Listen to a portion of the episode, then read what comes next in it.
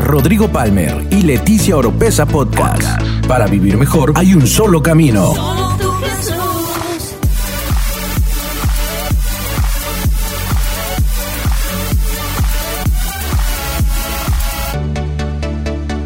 Escucha todas las semanas la clave para tener una mejor vida. Una mejor vida. Vamos a hablar acerca de la oposición de la visión o en la visión. La oposición que tenemos cuando Dios nos da visión en nuestra vida o a nuestra vida. Prepárese porque viene oposición. Dile que está al lado, no digas que luego no te lo dijeron. Y vamos a ir a la escritura, al libro de Nehemías capítulo 4, versos del 1 al 6, Nehemías capítulo 4, versos del 1 al 6. Vamos a ver un personaje aquí antagonista que entra en la historia de Nehemías. Hemos estado viendo este personaje en esta serie. Y vamos a leer, dice, cuando Zambalat se enteró de que estábamos reconstruyendo la muralla, se enojó muchísimo. ¿No le ha pasado que cuando a usted le va bien otra gente se enoja? ¿Cuántos conocen personas así? Ay, Señor, ¿qué hacemos con ellos? Los matamos y... No, son bromas. Dice, se puso furioso y se burló de los judíos, diciendo ante sus amigos y los oficiales del ejército de Samaria, ¿qué cree que están haciendo este pobre y debilucho grupo de judíos? ¿Acaso creen que pueden construir la muralla en un día por tan solo ofrecer unos cuantos sacrificios? ¿Realmente creen que pueden hacer algo con piedras rescatadas de un montón de escombros?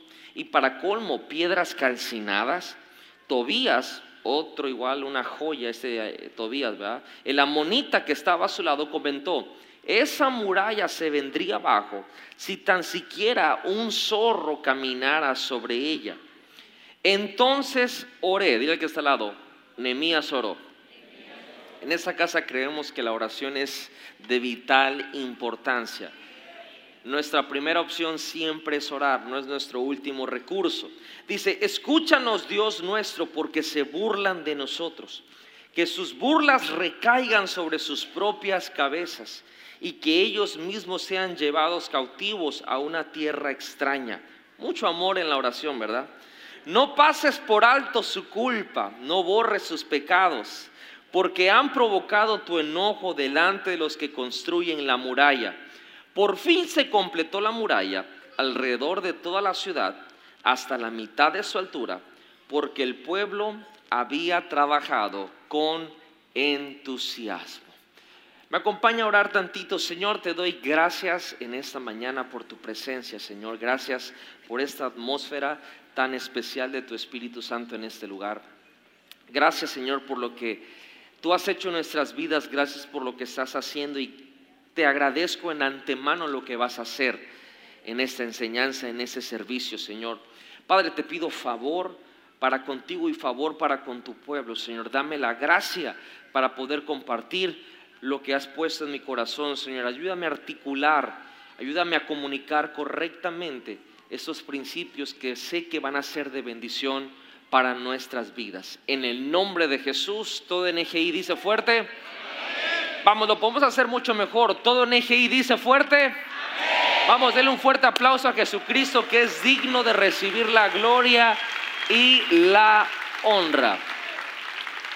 ¿Alguna vez en su vida usted ha tenido esa sensación, a lo mejor, a mí me ha pasado por lo general, estando acostado en la cama, a veces a punto de dormir, y que no está uno dormido, no está soñando, pero como que puede ver algo que viene bueno para nuestra vida. Y algo así que nos emociona a tal lugar que yo no sé cómo explicarlo, pero mientras usted está ahí y, como que no hay palabras para articularlo y simplemente uno se emociona y dice, ¿le ha pasado eso alguna vez? Bueno, eso se llama visión, eso se llama visión. Y al momento de poder nosotros tener visión, algo se activa también en el mundo espiritual. Y hoy quiero compartirle de la oposición que hay de la visión o en la visión cuando Dios te la da. Y para eso tenemos que definir primero qué es la visión. Y la visión es el plan de Dios revelado al hombre para que éste lo ejecute. La visión no solamente se trata de ver algo y punto, se acabó. No, la visión es para que el hombre o la mujer, la persona que recibe la visión de Dios, la ejecute y la ponga por obra. Ahora quiero decirle cuál es el concepto de visión que se ha descrito en los diccionarios y todo eso, que es importante saberlo porque está muy interesante. El concepto de visión es, es lo siguiente. La visión es la capacidad de ver, diga conmigo ver. Ahora, aquí entra lo interesante porque no es una visión natural. Dice, es ver más allá en tiempo y en espacio. Quiere decir que va a sobrepasar cualquier, es atemporero, es decir, el pasado, presente y futuro es más allá del tiempo, más allá del espacio y por encima de los demás. Significa, dice el concepto, visualizar. Dice ver con los ojos de la imaginación. Y nuestra imaginación tiene un poder tan grande. Mire, y es tan grande y nuestra, nuestra imaginación es necia. ¿Quiere que le demuestre qué tan necia es nuestra imaginación? Quiero que no piense en un elefante rosado. Ahora, dígame usted en qué pensó. Porque somos necios, ¿verdad? Nuestra imaginación es así de necia. Y la visión, yo quiero decirle, una vez que Dios le da visión, que se agarre el diablo, que se agarre la suegra y que se agarre todo mundo, porque somos necios. Y eso es prácticamente una terquedad santa. Y el concepto de visión es eso, es ver a través de los ojos de la imaginación en términos de alcanzar el final que uno ya o pretende alcanzar. Ahora vamos a bajarlo aquí a la casa. La visión de esta casa, Dios nos ha dado en cuatro etapas en un proceso que es evangelizar, afirmar, discipular y enviar. Es una visión que Dios nos ha dado para ejecutarla aquí en la tierra. Creemos firmemente que es una respuesta a la sociedad aquí en Villahermosa, en Tabasco, en México, literal en el mundo. Ahora, si yo le puedo resumir cuál es la visión de aquí de la casa, es hacer discípulos. Aquí en esta casa hacemos una sola cosa. Diga conmigo, hacemos, discípulos. Una vez más, diga conmigo, en esta casa hacemos discípulos. Y eso es muy importante entenderlo porque quiero que sepa que usted está en una iglesia, está en un lugar donde Dios nos ha dado visión. Tenemos un plan, sabemos hacia dónde, hacia dónde vamos. No estamos tratando de inventar a ver qué onda. Dios ya estableció el rumbo, estableció el patrón y nosotros vamos siguiendo la guianza del Espíritu Santo. Ahora, dentro de la visión, y aquí esto es en el nombre de Jesús que yo pueda comunicarme correctamente, dentro de la visión, Dios primero da el qué antes de dar el cómo. Primero Dios da el qué antes de dar el cómo. Es decir, él te da la visión, te deja ver con esos ojos de la fe, con los ojos de la imaginación, y luego tienes que lanzarte en fe, creyendo que Dios lo va a hacer, y ahí es donde Él te revela cómo se va a hacer. Por lo general, nosotros estamos acostumbrados en nuestra vida natural y nuestra rutina diaria que se nos explique cómo para entonces hacerlo. La visión no funciona así. En la visión personal que Dios le ha dado a usted, también en su vida, en su familia, en su empresa, en su negocio, nunca la visión primero viene el cómo y luego viene el qué. Primero es el qué. Y luego en fe uno se lanza y es donde Dios revela el cómo. El qué en la visión es igual a la causa. Diga conmigo, la causa. Más fuerte, diga conmigo, la causa. Yo creo que lo podemos hacer mucho mejor y es importante que esto lo declare conmigo. En la visión, el qué es la causa. Ahora, si yo le preguntara a usted cuál es su causa, cada quien, digo, puede tener una causa para su vida personal. Pero quiero hoy unificar ese criterio aquí en la iglesia porque nuestra causa es el reino. Nuestra causa es Jesús. Nuestra causa aquí en esta iglesia es mucho más grande que nosotros mismos. Es decir, el qué es Jesús. El qué es el reino de Dios. Y eso es mucho más importante que el cómo. La visión, el cómo es la manera o la estrategia. Es decir, cómo, si la visión es hacer discípulos, ¿cómo lo voy a hacer? ¿De qué manera lo voy a hacer? ¿Qué estrategia voy a utilizar? Eso es menos importante que el qué. ¿Me expliqué? La manera nunca es más grande que la causa. La causa siempre es más importante. Por eso la causa nunca cambia, pero las estrategias sí.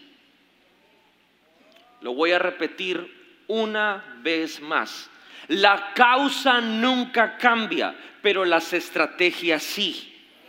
Y hoy vamos a aprender a la luz de esta palabra por qué razón. Lo que yo le quiero compartir en esta mañana, créame, si usted lo aplica en cualquier área y renglón de su vida, le funciona. Porque la Biblia es para vivirla, no solamente para escucharla o para decirla o para leerla, es para practicarla. Ahí es donde ocurren las transformaciones. Nos atoramos en esta parte porque nosotros muchas veces cuando recibimos la visión, decimos, ay, pero ¿cómo le voy a hacer? Y aquí viene el, tapón más grande, no tengo cómo comenzar a hacerlo. Pero quiero decirle, el compromiso es primero, antes de los recursos. Antes que venga cualquier recurso para hacer la visión que Dios le dio, primero se requiere el compromiso. ¿El compromiso a qué? A la causa. ¿Cuántos están comprometidos con Jesús? ¿Cuántos están comprometidos con el reino de Dios? Ahora, espero que no sea algo solamente decir emocional y que no sea una realidad en nuestras vidas. Porque si yo estoy comprometido con Jesús, entonces no importa qué estrategia se utilice, mientras sea por la causa, yo me apunto. No voy a pelear y a tener una opinión negativa de la estrategia porque entiendo que esa estrategia es una manera diferente de poder lograr la causa. ¿Me expliqué en esa parte? Ahora, la provisión va a seguir a la visión. Por esa parte no nos tenemos que preocupar, por eso está la fe. Si tenemos visión, la provisión va a seguir. Y aquí a muchos Dios les ha dado visión en alguna área, quizá en su familia, quizá en su trabajo, quizá en su empresa, quizá en su negocio, y se han paralizado porque se tiene una actitud de cuestionar en vez de obedecer. Y, no se trata de que no tenemos voz ni voto ni opinión, al contrario, Dios siempre tiene una comunicación y un diálogo con nosotros. A lo que me refiero es que cuando Dios te suelta una visión, no es para cuestionarla, es para obedecerla. Porque seguramente el pensamiento de Dios para nosotros no es de mal, es de bien. Y los planes de Dios para nosotros son de bien, no son de mal. Ahora tenemos que entender que en la visión se van a tener retos se van a tener retos muy grandes. Mientras más grande es la visión, mayor va a ser la oposición. Y eso quiero que, que, nos quede bien en claro, porque por lo general no sé por qué razón pensamos que cuando Dios nos, nos va a dar algo, todo va a ser como los ositos cariñositos. Y que todo va a ser color de rosa y que nada, nada se va a levantar en contra. Quiero decirle, mientras mayor es la visión, mayor va a ser la oposición. La oposición es proporcional a la visión. Y si vamos a hacer algo que vale la pena, si vamos a ejecutar algo que realmente va a ser un cambio, va a venir con resistencia. Todo lo bueno en nuestra vida viene con resistencia. Por ejemplo, ¿cuántos han comenzado una dieta? A comer sano. A ver, levante la mano todos los que se han atrevido en su vida a comenzar a comer sano. Ok, ¿Cuántos se han encontrado con la resistencia de la noche? De querer asaltar ese refrigerador. ¿Cuántos están ayunando? ¿Cuántos se están encontrando con la resistencia de en esta mañana decir, tengo hambre? Ahora, pero si vamos a hacer algo que vale la pena, nos vamos a encontrar con resistencia. ¿Cuántos quisimos formar una familia y la formamos y conforme vemos que se va formando la familia se levanta la resistencia? Ay, pastor, yo no quiero que se me pase el tren, me quiero casar, que es un matrimonio. Tarán, tarán, te casas y ¿qué crees? Resistencia. Porque todo lo que vale la pena siempre va a tener una resistencia. Por esa razón, la resistencia, lejos de ser negativa, es increíble porque la resistencia genera fuerza. La resistencia, lejos de ser negativa, es una bendición porque la resistencia genera fuerza.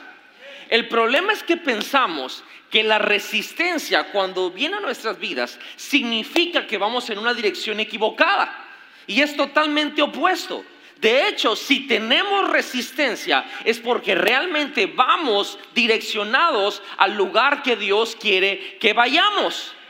La Biblia está llena de cosas así. Jesucristo dijo, amplio y espacioso es el camino que lleva a la perdición.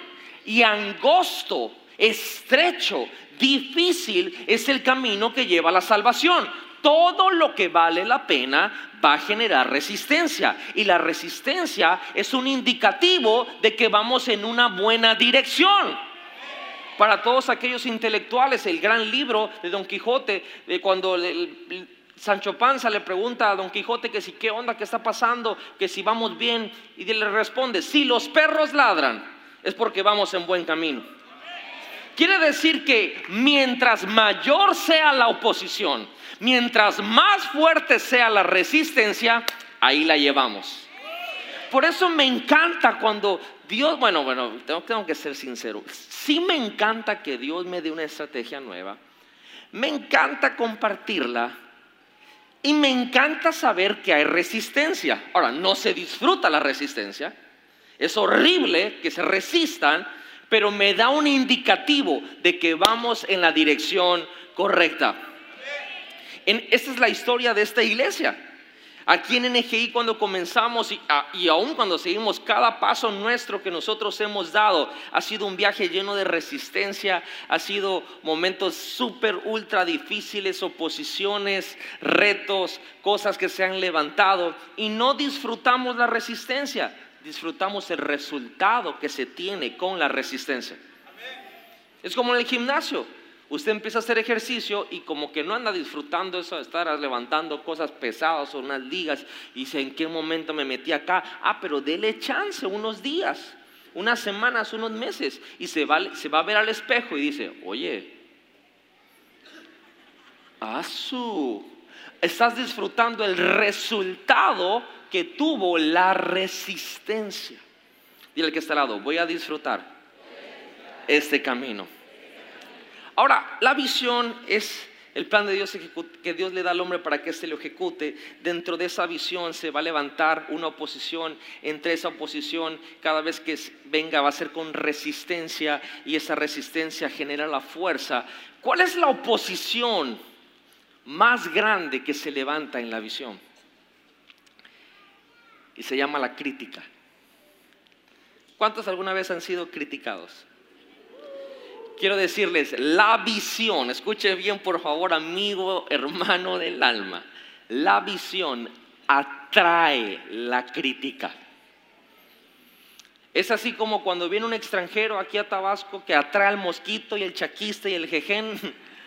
La visión atrae la crítica. ¿Quieres saber quién es un visionario? Mira qué tanto lo critican.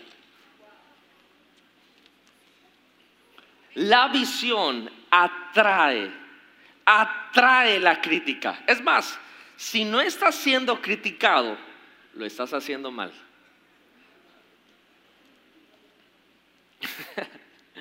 si no estás recibiendo resistencia y oposición en alguna parte, yo no estoy diciendo el 100%, pero de alguna forma no estás siendo criticado, lo estás haciendo mal. ¿Por qué? Porque la crítica, escuche bien, espero poder articular esto bien, es una característica del futuro, es una característica del cambio. Es decir, si yo cambié porque tengo visión y estoy siendo transformado, quiero decir que voy hacia adelante. Si se levanta la crítica, significa que estoy cambiando. No sé si me expliqué bien en ese concepto, pero la crítica es una característica del futuro. Porque déjeme decirle algo. Todos aman el cambio. ¿Cuántos aman el cambio? Sí, todos aman el cambio hasta que algo cambia. Todos aman el cambio hasta que algo cambia. Haz que yo quisiera que este hombre fuera responsable y este hombre fuera trabajador y este hombre se pusiera las pilas y este hombre hiciera esto, porque todo el día está aquí echado en la casa y todo el día no hace nada y es un zángano y Y entonces el hombre agarra la onda y ahora no le ves el pelo, porque se levanta a las 6 de la mañana y llega a la casa hasta las 10 de la noche. ¿Por qué? Porque cambió. Pero ya que cambió, ahora nunca te veo, ahora nunca estás aquí, ¿Qué te pasa? ¿Qué crees que no tienes vieja? ¿Qué crees que no tienes casa? Que no sé qué, qué. Momento, todo mundo ama el cambio hasta que algo cambia.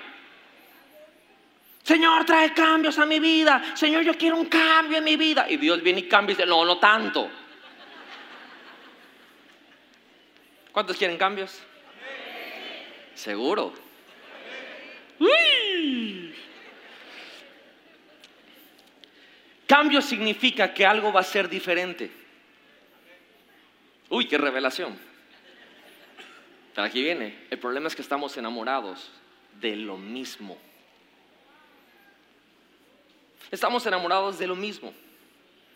Lo desconocido es incontrolable. Todo aquello que no conocemos no lo podemos controlar. Y no nos gustan las cosas que no podemos controlar. De hecho, hay un estudio que indica que el ser humano, nosotros en, nuestro, en nuestra cabecita, preferimos un resultado negativo a un resultado desconocido. Preferimos algo que diga no a algo que diga quién sabe. Y eso genera lo que se llama codependencia. Codependencia a algo, codependencia a alguien. ¿Por qué la gente se queda en relaciones tóxicas? ¿Por qué la gente se queda en un lugar donde se está lastimando? Porque está acostumbrada a ese dolor, está relacionada a ese, a ese dolor, lo conoce, es su normal. Y si cambia, es algo desconocido. Entonces prefiere quedarse en un lugar donde lo están o la están lastimando, porque al menos eso sí lo conocen. Ya el dolor se volvió predecible. Ah, me va a pegar. Ah, me va a gritar. Ah, no importa, eso ya lo conozco. Pero si voy con otra persona, ¿quién sabe qué va a pasar? Y como dice el dicho, más vale malo por conocido se da cuenta que bueno por conocer. Es increíble que preferimos lo negativo que lo desconocido. Por eso cuando se levanta una nueva estrategia de Dios, una nueva manera para reforzar la causa, dicen, no, yo prefiero quedarme acá donde estoy sufriendo, donde no la estoy dando el fruto, donde no la estoy armando, porque desconozco eso. ¿Qué silencio hay en esta mañana? Como no lo puedo controlar, lo desconocido, prefiero quedarme aquí. Cuando Dios habla visión a nuestras vidas, va a haber, gente que se va a oponer a la visión porque la visión trae cambios. Ya conmigo, la visión trae cambios. Así que cuando venga visión a tu vida, espera negatividad. Espera oposición, espera gente que duda, espera gente que hoy se le pone como esa etiqueta, que son los haters. A lo mejor mucha gente, eh, los que son post-Facebook, saben lo que son los haters. A, lo mejor otras personas no saben lo que son los haters, pero los haters se lo defino. Son personas que muestran sistemáticamente actitudes negativas u hostiles ante cualquier asunto. Es decir, vamos a hacer esto. Nah, no va a jalar. Nah, nah, nah, esa gente no. Mm, nah. Oye, vamos a hacer esto. Ahí va a intentar otra vez. ¿Quién sabe qué burrada va a ser? Y son, son, gente que siempre son negativos, son hostiles, sistemáticamente, ni siquiera se toman el tiempo para ver lo que les estás proponiendo. Ya de entrada es un no, no, no, no y no. Y aunque está buena la idea y dicen, oye, no está tan mal, pero solamente porque es el no. Solo porque respira, no. Esos son los haters que tenemos en nuestra vida. Ahora, tengo que hacer un balance acá. No todos los que te critican son haters. Hay gente que Dios ha puesto en tu vida que te traen consejo sabio. Por ejemplo, si a los 45 años todavía tú quieres tener tu sueño de jugar en la América y la gente te está diciendo que no lo hagas, que no la vas a hacer, no son haters, son gente sabia que te está diciendo que ya se te pasó el tiempo. ¿Sí me explico? Porque puedes salir aquí diciendo, todos son unos haters. Oye, hijo, estudia. No, mi papá es un hater. Espérate, momento. Hay gente sabia en tu vida que te va a dar consejo. No todos los que te están criticando, no todos los que te están hablando duro, se están oponiendo a ti. Y tengo que dejar bien ese balance, porque si no muchos se van por una tangente equivocada. Ahora, si quieres cambiar algo, si quieres tener impacto positivo, si quieres ser disruptivo, si quieres ser de bendición para otros, tienes que esperar que venga la crítica. Levanta la mano, digo, di conmigo, espero que venga la oposición en forma de crítica. Ahora, va a venir de afuera y va a venir de ti mismo. No solamente va a venir de afuera la crítica, de hecho, por lo general, el criticón y el género más fuerte que tienes eres tú mismo. A veces tú no crees en ti mismo. Muchas veces no son las palabras que salen de ti lo que determina tu destino, son los susurros que tú te hablas a ti mismo dentro de ti. Son lo que tú te estás diciendo. Y tenemos que tener cuidado cuando hablamos, porque te cuento, amigo, tú y yo también nos estamos escuchando a nosotros mismos.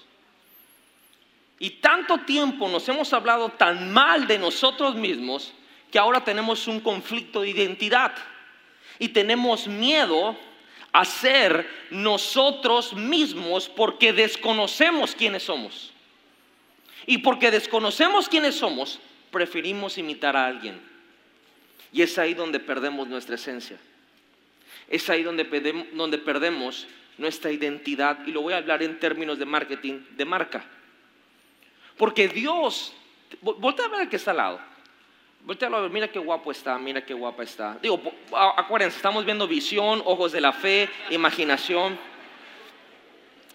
Ahora, esa personita que está al lado de ti, Dios le envió a este mundo a solucionar algo. Lo voy a decir una vez más, porque esto no es, no es onda de echarte aires para arriba, eso es una realidad, es una declaración bíblica. Dios te mandó a esta tierra, respiramos, porque fuimos mandados a solucionar algo. Amén. Ahora escúcheme bien.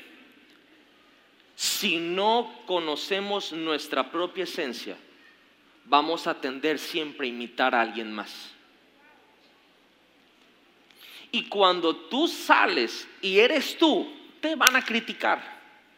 Y como te critican y tú te criticas, te vuelves a meter en tu caparazón. Hoy quiero hablarle a la esencia que Dios te dio y a decirte, tú eres único. Y Dios te ha levantado con una esencia que va a bendecir a millones, a miles de personas. Eres único, eres bendición. No tengas miedo a ser la persona que Dios te ha llamado a ser. Sí, no vas a empezar muy bien que digamos, pero Dios va a empezar a formar tu carácter. Dios va a empezar a cortar lo que sobra, el orgullo, las situaciones diferentes, las situaciones difíciles, aquello que no le agrada al Señor y te va a formar de tal manera que vas a ser bendición para todos aquellos que te rodean. Atrévete a ser tú mismo.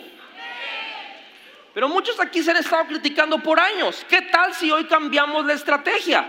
¿Qué tal si hoy te impones la mano tú solito y dices, me bendigo, declaro que soy bendición, declaro que soy alguien que va a traer cambios, declaro que va a salir a la diferencia en mi casa, voy a ser el protón, voy a ser alguien de éxito, voy a ser alguien que va a traer bendición a mi ciudad, a mi país, a mi estado, a mi familia, a mi liderazgo en la iglesia, voy a ser de bendición. ¿Qué tal si hoy cambiamos la estrategia? Y empezamos a creer en lo que Dios nos ha dado? Yo creo que sí. Por eso la oposición en la visión es una distracción, la crítica es una distracción. Si el enemigo te logra distraer, va a traer a nuestra vida división. Y si él puede dividirnos, la Biblia dice, una casa dividida, un lugar dividido no solo avanza, no solo no avanza, ni siquiera se mantiene, es más, se cae.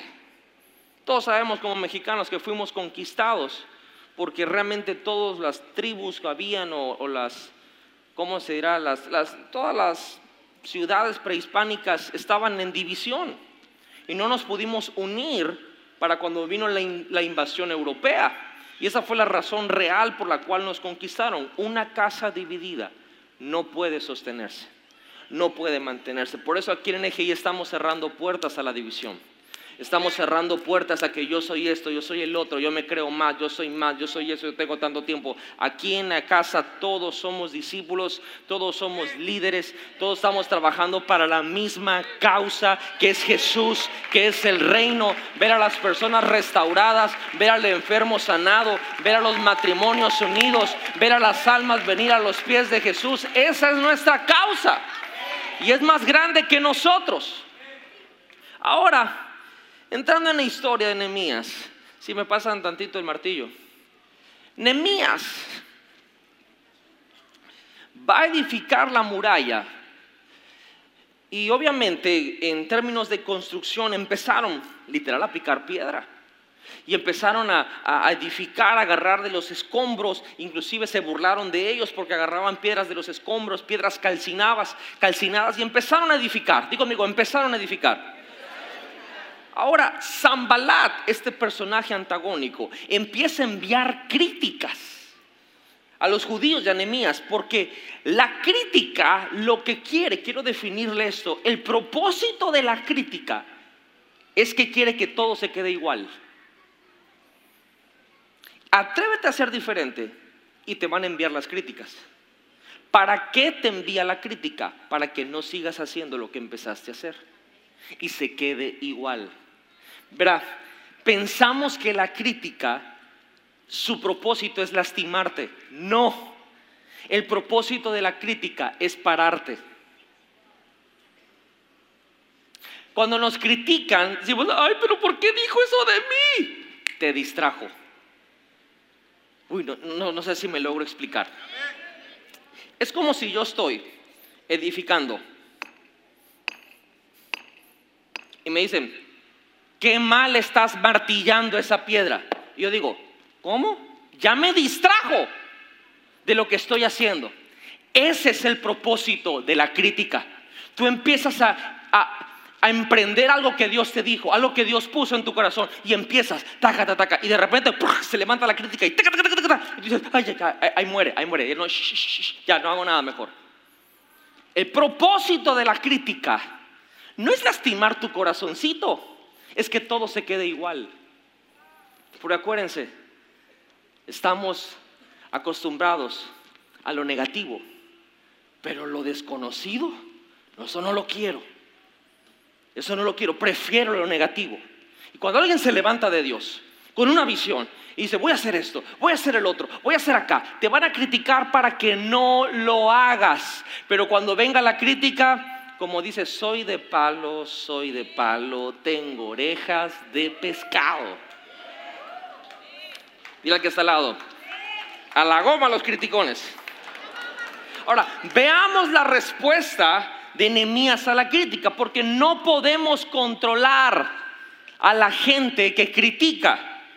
Siempre va a haber, pero lo que sí podemos controlar es nuestra respuesta a la crítica. Y quiero compartirles cinco cosas rapidísimas. Nehemías capítulo 4, versos del 4 al 5.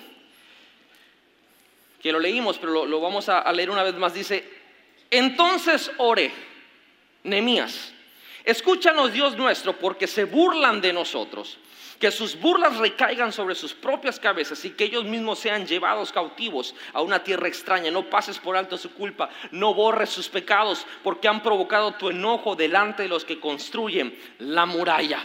Sé que no es la oración más amorosa del mundo, pero es esa oración. ¿Qué hago cuando se levanta la oposición de la visión en forma de crítica? Número uno, ora. Creo que el micrófono no se escuchó bien. Dije, número uno, ora. Oye, es que yo creo que pensamos que iba a decir, le tiro el martillo en la cabeza. No. Número uno, ora. Dile que está al lado, ora. Dile del otro lado, ora. Ahora dile al de atrás, ora. Ahora dite a ti mismo, ora. Lo primero que tenemos que hacer cuando viene la oposición en una visión es orar. Él oye la crítica de Zambalat y fueron críticas duras de Zambalat, de que le decía que la muralla, que esto, que, cómo iban a lograrlo hacerlo tan rápido. Y la monita también le dice, no, esa, esa muralla no sirve para nada, si se sube un zorro se cae. Eran críticas fuertes, pero su oración de Nehemías es bien machín, o sea, la verdad es bien emocional. Prácticamente en la oración lo que Nehemías le está diciendo a Dios es, míralo, eh, míralo, eh, míralo, eh, o sea, lo, voy a matar, Señor. No, Nehemías empieza a decirle, Señor, haz esto, o sea, hasta dijo cosas herejías en la oración. Porque dijo, no le borre sus pecados. A ver, momento, ¿de cuándo acá uno le dice a Dios que no le borre los pecados a otro? Pero Nehemías estaba bravo Aquí, aquí quiero llegar con este punto. Número uno, ora. Cuando te presentes delante de Dios, preséntate como eres. Si vas a estallar, estalla delante de la presencia de Dios, no delante del que te está criticando. La oración es el momento para que la bomba nuclear de tus emociones estalle ahí mismo. Y dile a Dios lo que estás sintiendo. Dile a Dios lo que está pasando por tu cabeza exponle a Dios tus instintos asesinos.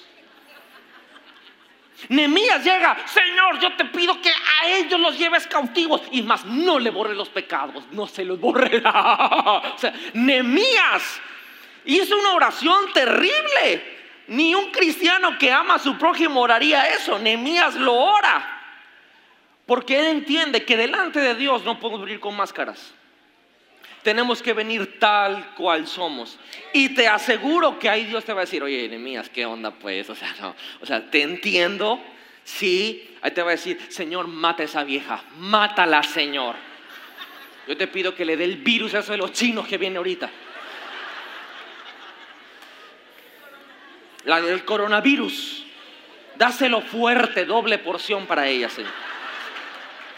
Y a lo mejor eso es lo que tú estás orando. Pero quiero decirte, si te estás presentando delante de Dios a como eres, Dios ahí va a tocar tu corazón, no te preocupes. Pero no trates de ver, amantísimo Padre Celestial, tú que moras en las nubes cercanas del ángulo izquierdo, tú sabes que yo soy la persona más amorosa del mundo. Ni Walter Mercado me llega. O sea, no, preséntate delante de Dios como eres.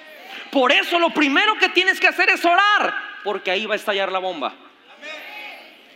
Ahí va a estallar tu bomba emocional. Ahí va a estallar tu bomba en tus, pensamientos. Y Dios se va a dar dirección. El problema de nosotros es que usamos la oración como último recurso y decimos frases como esta. Pues lo único que queda es orar. La oración en esta casa es nuestra primera respuesta, no nuestro último recurso. La oración en esta casa es nuestra primera respuesta, no nuestro último recurso. Y ahí está Nehemías orando.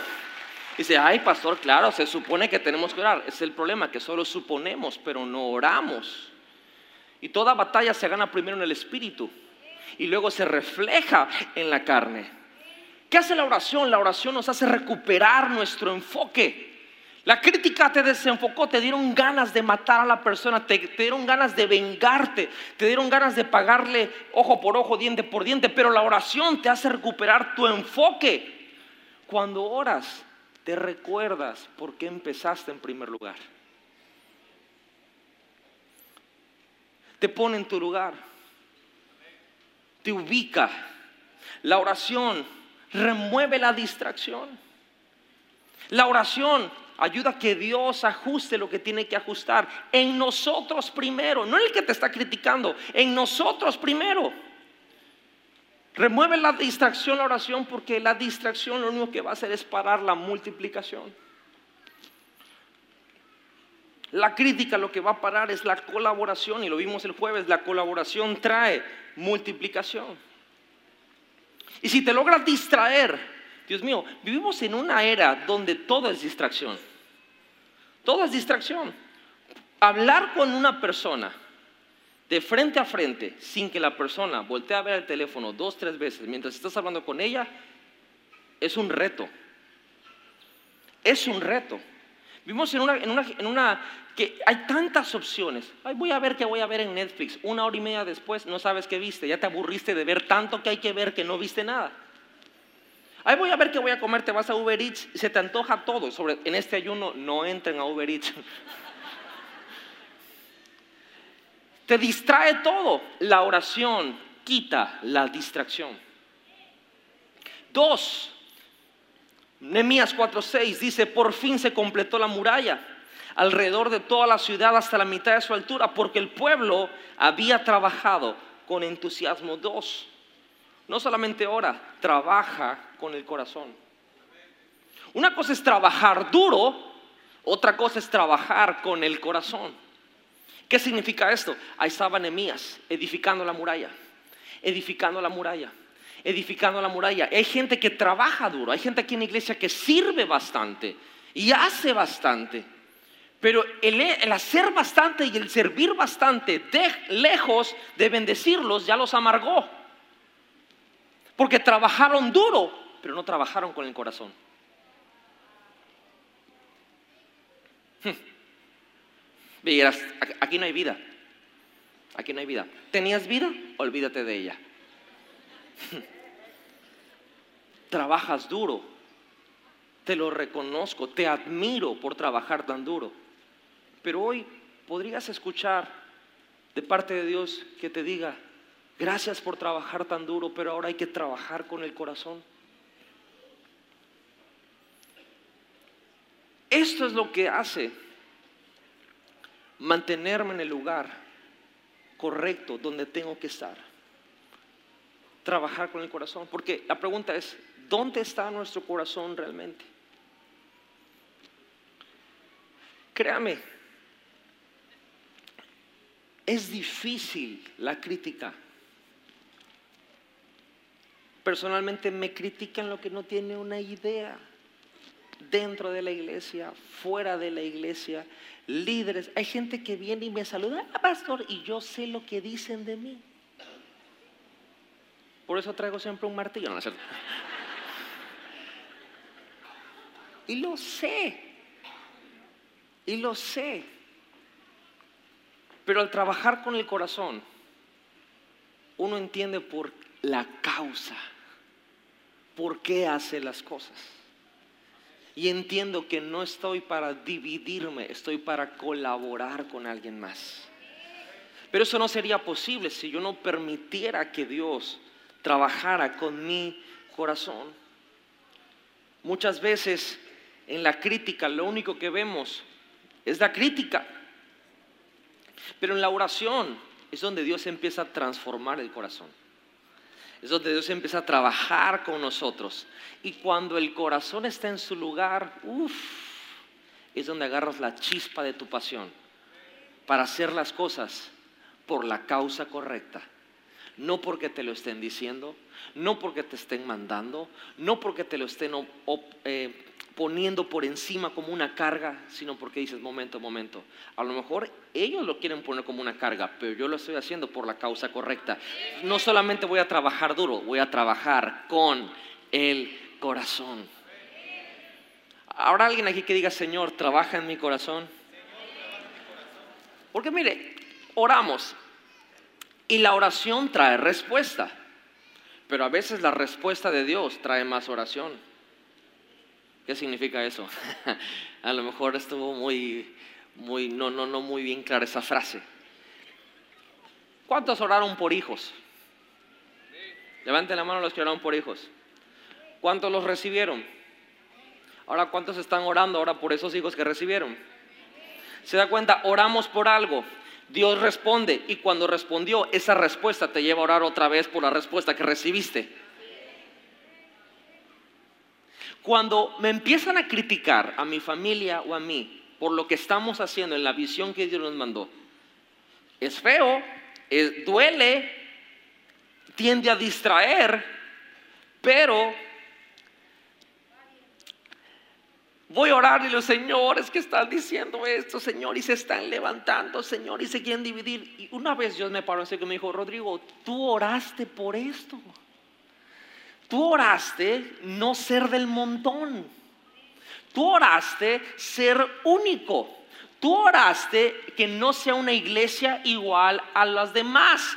Tú oraste que querías que tu ciudad fuera transformada, que tu estado fuera transformado, que tu país sea transformado. ¿Cómo crees que no va a venir la crítica? Ah, sí es cierto, Señor, tienes toda la razón del mundo. Entonces yo oré por esto.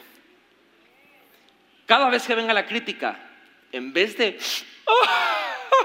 o como Kiko, cuando venga la crítica, dile, lloré por esto. La crítica es una confirmación que Dios ha respondido. Uy, esa está buenísima. Nemías oró, puso en dirección correcta el corazón, su enfoque.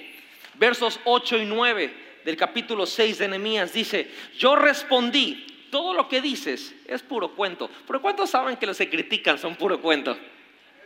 Critican lo que no pueden producir. Uy, esa estuvo muy buena. Los que critican, critican lo que ellos no pueden producir. De hecho, la fuente de la crítica es la ardición. La ardición de no haberlo hecho ellos primero. Dice Nehemías, tú lo que dices es puro cuento, tú mismo inventaste todo. Solo trataban de intimidarnos, creían que podían desalentarnos y detener la obra. De todos modos, que seguí con el trabajo más decidido que nunca. Más decidido que nunca. Rodéate de gente correcta. Dile que está al lado, rodéate de gente correcta. Capítulo 4, versos 16 y 18. Dice, sin embargo, de allí en adelante solo la mitad de los hombres trabajaba, mientras que la otra mitad, fíjese bien, sin embargo, de ahí en adelante, digo amigo, de ahí en adelante, más fuerte, de ahí en adelante. O sea, hubo un cambio de estrategia. Comenzaron con un martillo, hubo un cambio de estrategia, porque comenzó originalmente con un martillo. Pero mira lo que pasa con Emías. Dice, solo la mitad de los hombres trabajaban mientras que la otra mitad hacía guardias con lanzas, escudos y arcos y cotas de malla. Los líderes se colocaron detrás del pueblo de Judá que edificaba la muralla. Los obreros seguían con el trabajo, sosteniendo con una mano la carga y con otra un arma. Todos los que construían tenían una espada asegurada a su costado. El que tocaba la trompeta quedó conmigo para tocar la alarma. Comenzaron martillando, pero vino la oposición, vinieron los ataques, vinieron las situaciones, cambió la, forma de hacer las cosas. Y Nehemías dijo, yo no me puedo quedar martillando, porque si me quedo solo martillando nos van a matar a todos. Voy a seguir martillando, pero ahora en una mano voy a tener la herramienta y en otra mano voy a tener la espada. Tres, no solamente ora, no solamente trabaja con el corazón. Tres, pivotea. Pivotea, ¿qué significa eso? Cambia la manera, cambia la estrategia.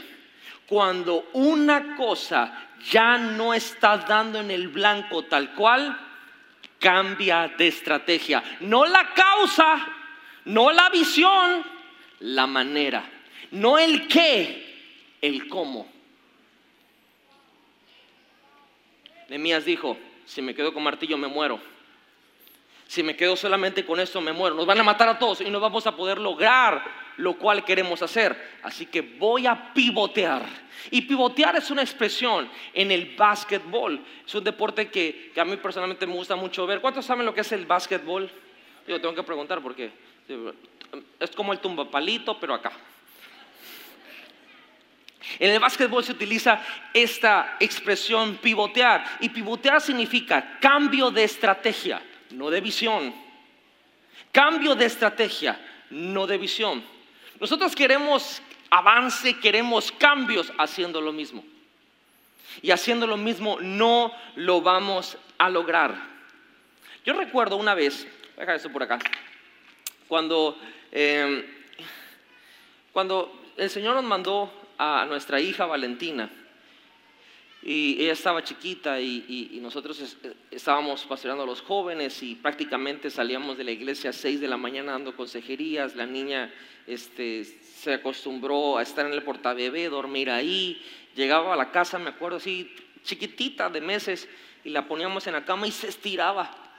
Así, y ponía una cara como diciendo, por fin ya me trajeron un lugar cómodo. Y fue creciendo y la niña siempre ha estado muy pegada con nosotros. Y un día, este, ah, tengo que confesar que me la dejaron cuidando a mí. y, o sea, yo la cuido muy bien. O sea, no quiero que piense que soy un mal padre. Pero me bajé en la casa a hacer un poco de ejercicio. Entonces, la niña se quedó durmiendo, o sea, durmiendo y, yo me bajé y de repente llegó Leti, este, platicamos un ratito abajo y en eso cuando subimos y abrimos la puerta del cuarto, encontramos el cuarto hecho pedazos. Pedazos. La niña se levantó, no nos vio, comenzó a gritar. Es lo que yo me imagino. Teníamos un pequeño refri ahí en el cuarto, abrió el refri, sacó la leche, el jugo, lo tiró por todos lados, sacó salsas, rompió ropa, rompió almohadas, tiró la televisión, hizo un desastre. Y ay, estaba llorando así que ya ni le salía la voz. Y la agarramos y, ay, niña. Ok, ¿cuántos saben que mi plan de cuidar a Valentina falló? ¿Cuántos, cuántos pueden decir, sí, pastor, amén, falló? Ahora, no porque falló mi plan dejé de ser papá. No porque un plan o una estrategia o una manera, no porque un cómo no da en el blanco, significa que vas a renunciar a la causa. Por eso, en vez de renunciar, pivotea. En vez de decir, ya no más, mejor pivotea. Porque cuando pivoteas, encuentras una entrada. Y quiero decirles, este fin de semana mi hijo fue a, jugar su primer partido de básquetbol oficial. Dios mío, yo no, no puedo, no, los papás van a poner de entender esto. Es un orgullo ver a tu hijo jugar ahí y, y, obviamente como buen papá, antes de llegar le dije, hijo, mira, juega en equipo, da pase, si no tienes el tiro cerca, ve a alguien para que tenga la mejor oportunidad para anotar. Yo le, estoy inculcando el valor de no seas el mejor de tu equipo, haz que tu equipo sea el mejor. Y le dije, respeta a tu oponente, que sea un digno rival, en todo momento sea un caballero en la, cancha. Le hablé de eh, San Zinedine Zidane y de todos los que realmente valen la pena hablar. que es otro deporte, pero aplica el principio. Y la, onda es de que empezó el partido, ¿no? Entonces yo como me fui a una esquina y obviamente comencé a verlo, a grabarlo y toda la onda. Y comenzó a jugar, a jugar, a jugar, a jugar, a jugar. Y la onda, ¿no? Entonces los chamaquitos, ahí no hay posiciones. O sea, no hay poste, no hay guardia, no, no, no. Ahí simplemente tiran la pelota y es mátense. Y ya ¡ah! Ya detrás de la pelota, ¡ah! y luego, ¡ay! la pelota, ¡ah! los chamos, ¡ah! y demás, a veces van corriendo y la pelota se queda atrás y ¡ah! tienen que regresar. Y estaban ellos jugando. Y estaba el entrenador, ¿no? Y, y ellos entrenan de lunes a miércoles y la onda, y eh, ahí les dice cómo se tiene que jugar y todo eso. Y estaban, y el otro equipo, la verdad, no, no, no, no quiero, o sea, eh, con mucha humildad se los digo, ganaron 24. O sea, los hicieron papilla. Pero al principio no anotaban. No anotaban. Entonces estaba ahí y le dan el balón a Rodri. Y Rodri estaba y le dice el entrenador, pivotea. Yo dije, ¿cómo sabe que lo que voy a predicar el domingo? pivotea. Y él ya les enseñó ese concepto a niños de 9, 8 o 10 años. Y inmediatamente todos los pitufos que estaban ahí empezaron a irse al otro lado y empezaron a jugar más o menos como en equipo. Pivotear significa lo siguiente, estás acá, no puedes penetrar la defensa, pivotear es cambia de estrategia, vete a otro lado y vas a encontrar una entrada. Si tu esposo no ha funcionado un plan que has tenido, pivotea y vas a encontrar otra entrada. Si estás colocando un producto en el mercado y no se ha vendido con ese plan, pivotea y vas a encontrar una entrada para poder colocarlo en el mercado actual. Si en la casa, en la visión, estamos teniendo total oposición para el crecimiento y para que la gente se comprometa, ¿qué cree que vamos a hacer? ¿Seguir con el martillo? No, vamos a pivotear, vamos a cambiar la estrategia, porque ahí vamos a encontrar la entrada. Dile al que está al lado, pivotea, pivotea, pivotea, pivotea. No te rindas. Hay que ajustar la estrategia. No digas, ya no puedo más con eso. Di, no, no, no. Aquí no me está funcionando. ¿Qué voy a hacer? Voy a pivotear. Voy a cambiar la estrategia. Voy a irme por otro lado. Y se van a abrir nuevas oportunidades. Y cada vez que cambies de lado, se van a levantar los haters y los criticones y te van a decir, por allá no es. Y tú dirás, ¿y tú qué sabes? Porque los criticones están en la tribuna. El que está jugando eres tú. Dile que está al lado, pivotea. Aquí en la casa ya cambiamos la estrategia.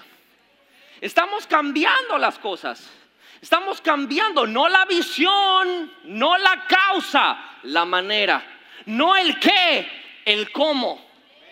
Estamos pivoteando. Y muchos se van a levantar y decir, eso es más trabajo. Eso es más esto. Eso no va a jalar. Eso no está en la Biblia. Ojo, está en la Biblia. Eso no sé qué. Eso no sé cuánto. Yo nada más hago esto, los volteo a ver. No, ya ni los volteo a ver. Nada más oro la oración de enemías. no, no es cierto. Solamente digo, cuando vean que esto funciona, van a querer entrar al partido. Porque lejos que yo quiera que les vaya mal, yo quiero que los criticones se unan al equipo y que jueguen a favor del equipo y que todos lleguemos a la causa que Dios nos ha dado, a ser discípulos. Y el que está al lado, en esta casa estamos llamados a ser discípulos. Hermanos, Dios pivoteó. ¿Cómo que Dios? Dios hizo a Adán. Adán falló. ¿Y qué salió? Jesús. Si Dios pivoteó, ¿quién dice que nosotros no lo vamos a hacer? Dios pivoteó, hizo Israel, su pueblo amado, querido. A los suyos vino y los suyos no le recibieron. Más a todos los que le recibieron, les dio la potestad de ser hechos hijos de Dios.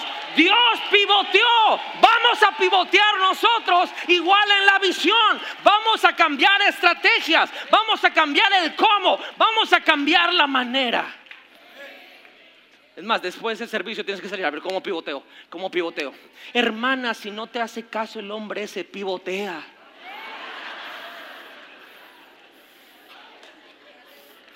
Obvio que esté soltero, ¿verdad? No le vayas a bajar al marido otra. Brother, si la chava no te hace caso, pivotea. Pivotea. A veces el pivote es prácticamente alguien que se tira como un señuelo y simplemente abre un espacio. Y donde abre el espacio te da la oportunidad de anotar la canasta, de anotar el punto, de tener la victoria. Uf, siento la presencia de Dios. Es increíble que con una pelota de básquetbol siendo la presencia de Dios, podemos pasar toda la vida luchando con la misma estrategia y acabar frustrados, pensando que Dios no estuvo con nosotros, cuando Dios lo que nos dio el ejemplo es, la causa nunca cambia, pero la manera puede ser diferente. Dios quiso salvar al mundo, Dios quiso una relación con el hombre, creó a Adán, no funcionó, mandó a Jesús y lo restauró. Ora cuando se levanta la oposición. Trabaja en el corazón. Pivotea. Y con eso quiero cerrar. Cuatro. Recuerda. Y el que está al lado, recuerda. Nehemías 4:14 dice, luego mientras revisaba la situación, reuní a los nobles, los demás del pueblo, les dije, no le tengan miedo al enemigo. Yo te digo hoy de parte de Dios, no le tengas miedo al enemigo. Recuerden al Señor, quien es grande y glorioso, y luchen por sus hermanos, sus hijos, sus hijas, sus esposas y sus casas. Vamos, déselo fuerte a Jesucristo, porque eso tuvo que haber llegado a tu corazón. Visión es ver el futuro, es el combustible, sí es el combustible, pero la fidelidad de Dios del pasado, la fidelidad de Dios de lo que Él ha hecho en nuestra vida, también es nuestro combustible. ¿Cuántos pueden decir, pastor, Dios ha hecho algo en mi vida? ¿Cuántos podrían levantar su mano y decir, pastor, Dios ha hecho algo en mi vida? Nemías no fue a reparar con curitas el muro, fue a edificar. Y lo que realmente estaba haciendo era edificar un muro para levantar la humillación y el quebrantamiento de su gente. Fue a trabajar por personas, no por piedras. En esta casa no trabajamos por cosas, trabajamos para las personas. Para que usted sea bendecido. Para tú que nos estás viendo por el YouTube o por Facebook online o, o vas a escuchar el podcast, tú seas bendecido. No trabajamos por cosas, trabajamos para Dios, pero entendiendo que lo que sale bendecido son las personas. Recuerda quién es tu Dios. Recuerda qué tan grande es tu Dios. El pueblo de Israel tenía mucho que recordar. En el mar rojo se abrió y Faraón murió. En la noche venía una columna de fuego, en el día venía una columna de nubes que los protegía de los rayos del sol. Cuando tenían hambre, bajaba el maná. De la roca salía el agua. En ILGI tenemos mucho que recordar. Siempre ha sido imposible hacer las cosas. Y siempre Dios ha demostrado su mano poderosa de justicia. Cuando se inundó y se perdió todo, el Señor nos demostró que Él está con nosotros.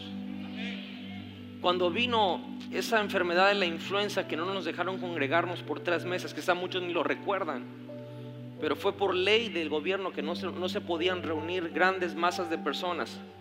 Y por tres meses Dios fue bueno y en vez de que eso se viniera para abajo, la iglesia creció. Cuando diferentes tipos de personas se levantaron a decir toda clase de mentiras en contra de nosotros y hasta el día de hoy mucha gente se levanta y dice cada cosa, cada mentira que aquí se venden milagros, que se droga la gente, que no sé qué, que puras cosas mentirosas, críticas y cosas que ellos mismos lo inventaron, como dice la Biblia. Dios ha estado acá. Dios ha sido fiel. Tenemos que recordar lo que Dios ha hecho. Porque si Dios ya lo hizo, ¿cómo no lo va a seguir haciendo? ¿Cómo no lo va a hacer una vez más? Él nos está introduciendo a un día impresionante, a una temporada increíble, una temporada gloriosa. Dice la escritura en Nehemías 4:15, cuando nuestros enemigos se enteraron de que conocíamos sus planes y de que Dios mismo los había frustrado, todos volvimos a nuestro trabajo en la muralla. Hemos pasado una crisis desde el 2008 a nivel mundial, sobre todo aquí en Villahermosa, en el aspecto financiero, en el aspecto de inseguridad, en muchos aspectos sociales. Pero quiero decirles, viene un tiempo glorioso. Viene un tiempo glorioso no como un ojalá. Yo ya lo estoy viendo. Y estoy viendo que Dios está respondiendo. ¿Por qué? Porque quizá no estamos en donde queremos estar, pero definitivamente no estábamos donde estamos. Definitivamente ya no estamos en ese lugar de antes. Hemos avanzado y todo ha sido y toda la gloria se la merece nuestro Dios. Por eso no solamente es cuando venga la oposición orar, no solamente es trabajar en el corazón, no solamente es pivotear. Recuerda y por último, alábalo, adora, da gracias. Nemías 8:10 dice, Nemías continuó diciendo, vayan y festejen con un banquete de deliciosos alimentos después del ayuno y bebidas dulces y regalen porciones de comida a los que no tienen nada preparado. Este es un día sagrado delante de nuestro Señor. No se desalienten ni entristezcan, porque el gozo del Señor es su fuerza. El gozo del Señor es nuestra fortaleza. El gozo del Señor es nuestra fuerza. Ese 2020, quiero decirle, vamos a superar todos los límites, todos los récords en su vida personal, en su familia, en su empresa, en su negocio, en la visión de la casa. En esta temporada yo creo en Dios que vamos a hacer más de lo que habíamos hecho en años de trabajo. ¿Por qué? Porque Dios está con nosotros. Dios está con nosotros. ¿Por qué no levantas tus manos y te comienzas a